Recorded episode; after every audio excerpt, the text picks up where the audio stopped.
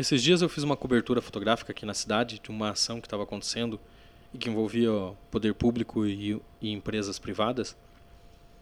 E no dia que essa foto foi publicada no jornal, me ligou uma guria do marketing de uma dessas empresas que estava envolvida na ação, é, elogiando a foto e perguntando como que ela podia ter acesso a essa foto e a outras que eu tivesse feito nesse dia. E eu falei para ela que, que a gente podia conversar e que eu vendia as fotos, né? E ela ficou, vou dizer chateada para não usar outra palavra, quando soube que tinha que pagar para usar as fotos.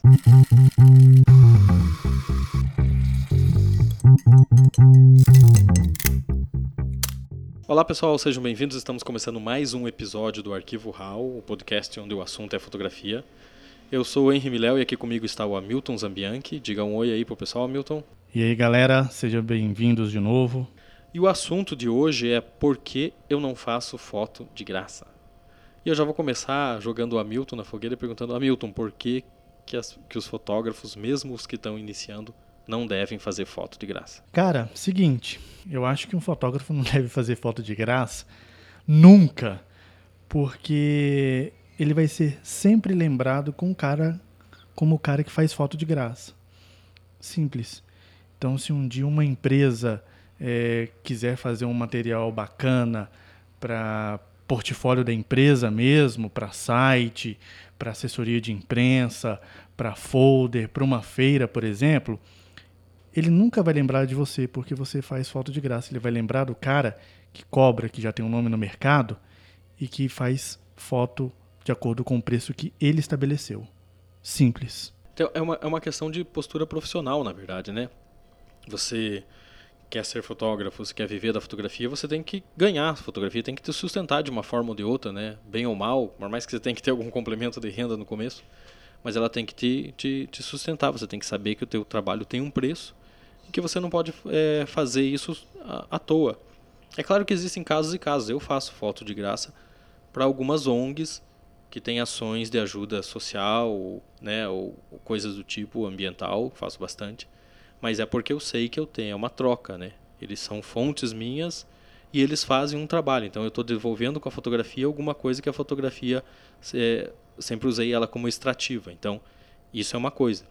Agora para cliente não, não não se pode fazer, porque exatamente como o Milton falou, você pode fazer, pode fazer um trabalho bacana, mas na hora de contratar, que eles precisarem dar o dinheiro para alguém para fazer um material para eles, não vão lembrar de você. Por quê? Porque você é o cara que faz foto de graça, você não é um fotógrafo de verdade, entendeu? Que cobra por aquilo. E quem está começando, porque quem está começando na fotografia tem sempre esse problema, ele se pergunta, ok, mas se eu tenho que cobrar para fazer foto e eu preciso ter um portfólio para mostrar para o cliente que vai me pagar, como que eu faço? Porque eu não tenho material, porque eu cobro e não me contratam porque eu não tenho material para vender. Aquela história do Tostines vende mais porque é fresquinho ou é fresquinho porque vende mais? Cara, o primeiro passo é simples. Não faça o seu portfólio com o cliente. Não faça seu portfólio fazendo foto de graça para o cliente. Ponto final. Se você quer trabalhar com produto, cara, você tem é, é, várias formas de montar um portfólio. Por exemplo, você pode, na tua casa mesmo, pegar um jogo de xícaras de porcelana que a sua mãe nunca usa ou só vai usar quando a rainha Elizabeth vier no Brasil e visitar a casa dela. Vai lá, pega aquela aquela louça de porcelana, coloca na mesa com uma toalha, joga ali uma iluminação bacana, faz umas fotos daquela daquele material. Entendeu? Vai na casa de alguns amigos que tem uma casa bacana, uma casa mais clean, mais chique. Pô, pega um ambiente ali, ó, faça umas fotos ali daquele ambiente, você vai ter um portfólio. Se você quer trabalhar com fotografia de ensaios, de casais, é, de modelos individuais, vai lá, conversa com teus amigos, conversa com teus familiares, fala que você vai estar tá dando de presente aquela prima que quer ser modelo e faz aquelas fotos que você acha que vai ser interessante para ela e que você vai poder usar como portfólio.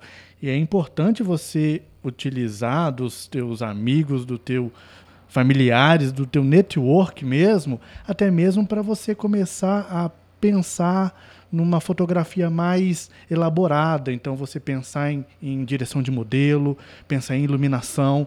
E nisso tudo vai aperfeiçoar o teu aprendizado na fotografia. Vai exercitar o teu, o teu olhar fotográfico, porque na hora que você for tratar com o cliente, você já vai ter isso fresco na tua memória. E mais, é, é, quem quer trabalhar com fotojornalismo, por exemplo, tá aí a rua para poder ser um grande, um grande portfólio. Vai para a rua, fotografa, é, fotografa as pessoas andando na rua, fotografa o trânsito na cidade. Aí vai ter um momento que você vai descobrir que vai ter uma manifestação, vai lá e fotografa a manifestação. Cara, faz esse portfólio é, dessa maneira. Tem muitas formas de você fazer um portfólio para poder é, gerar negócio. E aí, quando você tiver material suficiente, tiver um portfólio bacana, e aí começar a prospectar o cliente, aí entra uma outra dúvida. E aí, quanto que eu vou cobrar para o cliente? Essa é a pergunta de um milhão de dólares no mercado fotográfico. É, porque, tem, porque tem muita coisa, só, só voltando um pouquinho aqui no, no portfólio antes de eu falar sobre como cobrar, que é uma coisa inteligente de se fazer, você usar o teu network, teus amigos. Cara, você tem uma ligação sentimental com, com amigo, com parente, com primo. É legal você dar isso de presente e você vai ter imagem bacana para você. E como o Hamilton disse, você exercita outras coisas que não só ter um portfólio. Você exercita iluminação, você já sabe que tal cenário na cidade é legal para fazer foto de casal e que tal cenário é legal para fazer foto de criança, por exemplo. Você já vai incrementando a tua bagagem para quando você tiver um cliente você saber o que, for, o que vai fazer. Agora na questão de cobrar, tem coisas que você tem que levar em consideração, que eu vejo. O primeiro é onde você está, depende da cidade, o mercado é de um jeito ou é de outro, o preço que é feito em São Paulo não é o mesmo preço que é feito numa cidade no interior do Paraná, são diferentes, né? A questão da economia local influencia muito nisso. Mas para saber quanto cobrar, você tem que botar é, no papel os teus gastos, né? Você comprou um equipamento que não é barato, equipamento de fotografia no Brasil, podia ser, mas não é. Você tem um investimento em, na manutenção desse equipamento, né? Porque é, ele sofre desgaste, enfim. Você tem que saber que você tem que guardar uma parte do que você ganha nos seus trabalhos para uma possível eventualidade de você precisar é, mandar o equipamento para uma assistência, ou mandar uma lente para uma assistência, ou mesmo trocar alguma peça, ou mesmo fazer uma simples limpeza de sensor, e que você tem que pensar que o equipamento tem uma vida útil, então você vai precisar trocar ele para frente. A máquina fotográfica não é eterna. Então isso você tem que colocar na ponta do, do papel e que qualquer acessório que você precise comprar para algum trabalho específico, ele tem que entrar no teu orçamento. E daí pensar em quanto vale o seu trabalho e o quanto vale o seu trabalho de acordo com o tipo de trabalho. Porque uma coisa é você ir lá numa empresa que te contratou para você fazer fotos, sei lá, de 10 é, funcionários com fundo branco que é para foto para crachá. Outra coisa é você ir na mesma empresa para acompanhar um, dois dias inteiros, sei lá, um programa de treinamento de evacuação de incêndio. Então, cada trabalho tem um preço. Mesmo no mercado mais simples de casais, por exemplo, de fotografia de casal, pré-wedding e casamento. Aqui em Curitiba, por exemplo, a base, mais ou menos a média de um trabalho um ensaio de casal de três horas é, é cerca de 600 reais. É, acho que é mais ou menos isso que, que, que rola no mercado aqui, né, Hamilton? É mais ou menos isso. É claro que tem fotógrafos que cobram mais, né, porque já tem um tempo maior no mercado, já tem um nome bem é, estabelecido no mercado, mas eu acho que uma coisa que vale muito é o fotógrafo que se ele for começar a trabalhar nesse né, nesse setor da fotografia, que é o de ensaio de casais, por exemplo, é ele pesquisar muito bem quanto que se tem cobrado, para ele não julgar o preço muito acima e acabar perdendo o cliente, para não entrar naquela, naquilo que você disse, está é, tá totalmente contrária à realidade do mercado aqui da, da, de uma determinada cidade, mas também jogar, não jogar o preço muito lá embaixo para prostituir o mercado. É, uma boa dica nesse caso é você, é, inclusive, conversar com alguém que já fotografa naquela área que você quer, né? Você, você saber mais ou menos quanto que as pessoas estão cobrando para você ter uma ideia. Mas daí é aquilo, você tem que colocar também é, nesse valor quantos são os seus gastos, né? Você tem que saber quanto é o seu gasto e, e achar uma média dentro daquilo.